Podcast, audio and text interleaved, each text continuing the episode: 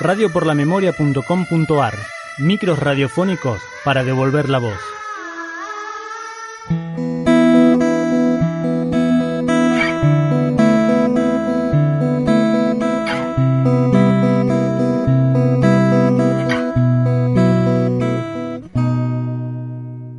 Jorge Alberto Ferracani, el flaco para sus amigos, nació el 12 de noviembre de 1954 en el barrio de Palermo de la ciudad de Buenos Aires. Al pasar al secundario decidió realizar el examen de ingreso a la prestigiosa escuela Otto Kraus para completar sus estudios como electrotécnico cinco años más tarde. El flaco Ferracani le ponía ímpetu y dedicación a todo lo que hacía. En su examen de ingreso al Kraus, sacó un 90 por sobre 100 y su promedio en los primeros años era destacable, en especial en la materia educación democrática. A lo largo de sus estudios secundarios, Jorge empezó a perder interés en lo escolar y sacó el adolescente rebelde que tenía adentro. Comenzó a asistir solo a las clases que le interesaban, llegando a pedir varias veces que lo reincorporen por haberse quedado libre.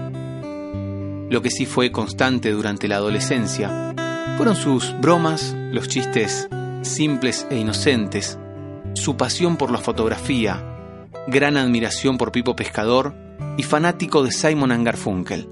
Tenía obsesión por el cine, sobre todo el independiente. El flaco vivía por y para el cine. Probablemente la influencia de su padre Carlos, que era un ferviente aficionado de ese arte. Probablemente, a raíz de su entusiasmo por esta actividad, Jorge consiguió su primer trabajo en un laboratorio fotográfico al terminar sus estudios secundarios. Como muchos de sus compañeros de colegio, el flaco se inscribió en la Universidad Tecnológica Nacional para complementar sus estudios secundarios. Cursaba su carrera durante la mañana y al mismo tiempo militaba en la Juventud Universitaria Peronista, un fiel seguidor de sus ideales. Esa era su vida. El estudio el trabajo y su compromiso por lo que creía mejor para su futuro. El flaco nunca se había imaginado que el 30 de octubre de 1976 iba a ser la última vez que llegaría a la puerta de su trabajo. Ese día, Jorge Alberto Ferracani fue secuestrado. Mamá, papá, vengan a ver lo que grabamos el otro día con Ricardo. Dale, dale. Che, Jorge, ¿cómo quedó? ¿No deberíamos mostrárselo a tu vecina, a tu hermana y al ruso que también actuaron? Pero primero los protagonistas, che, quedó bárbaro. Vengo con ganas de grabar esto hace años. Pero dale, flaco, hace media hora que me tenés acá esperando. Pero un poco impaciente, no sea cosa que se me corte la cinta. Bueno, a ver, Jorge, si somos dignos de telenovela. ¿Está lista la proyección? Sí, sí, dale, apaga la luz que ya empezamos.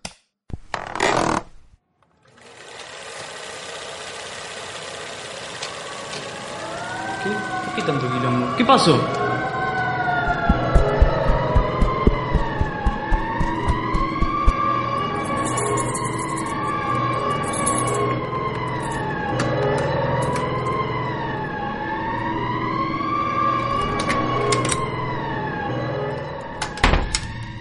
¿Qué? ¿Es acá? Papá, mamá. Papá, mamá, ¿dónde están? Sí, hijo, tranquilo, parece que hay fuego en uno de los departamentos. Sí, sí, despertemos a tu hermana y salgamos por las dudas.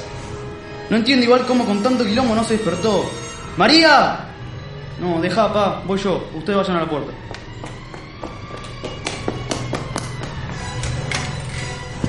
María, María, dale, vení que tenemos que ir al departamento, dale. ¿Qué pasa? Tengo sueño. Tranquila, Mari, vamos saliendo. Hay fuego, no te puedo dejar acá. Vamos, dale. ¡Ma! Ya estoy llevando a María. Ma, vayamos bajando por las escaleras que hay un montón de humo que sale de la puerta de la vecina. Sí, mirá cómo sale humo por debajo de la puerta. Martita, ¿está bien? ¿Por qué no bajamos y dejamos que se ocupen los bomberos? Pero no podemos dejar que algo le pase a Martita. Los bomberos ya están acá, pero no entiendo por qué no suben. Voy a intentar abrir la puerta, papá. Ayúdame, por favor. Bueno, dale, vení, vení. A la cuenta de tres empujamos la puerta. Uno, dos, tres. Uh, cuánto humo. Marta, Martita, venga, abrázame por el cuello que la ayudo a salir. Gracias, querido, gracias. Ahora sí, bajemos. Tenemos que ir a la calle. Los bomberos tienen que subir ya o se nos quema el edificio entero. Cuidado, bajen todos por las escaleras sin correr. Ya apagamos este lío.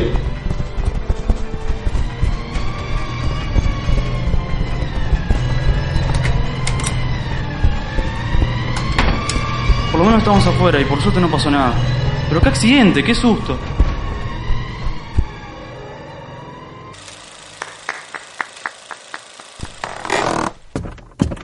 ¿Y? ¿Les gustó? Excelente familia, salió buenísimo. Gracias, mapa. La verdad se pasaron con las actuaciones. Y vos, Ricardo, ¿cómo te quiero, amigo?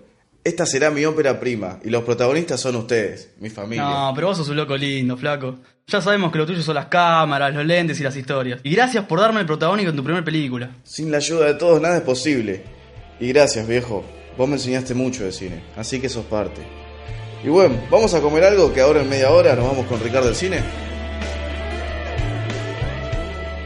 Micro de radio por la memoria basado en un texto del examen de ingreso al Otto Kraus. Actuaron Nicolás Pedraza, como Ricardo, Matías Muñoz, la madre, Paula Cosiura, el padre, Leo Menéndez, como Martita, Ivonne Guade, editado por Juan Villone, segundo año de la carrera de Operación Técnica. Trabajo realizado por Lucía Lucesoli, Caro Müller y Santiago Agüero.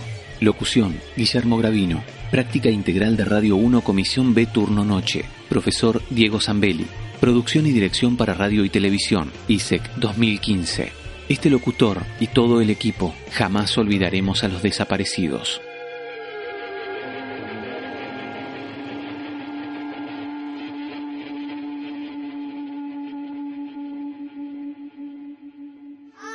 radioporlamemoria.com.ar Micros radiofónicos para devolver la voz.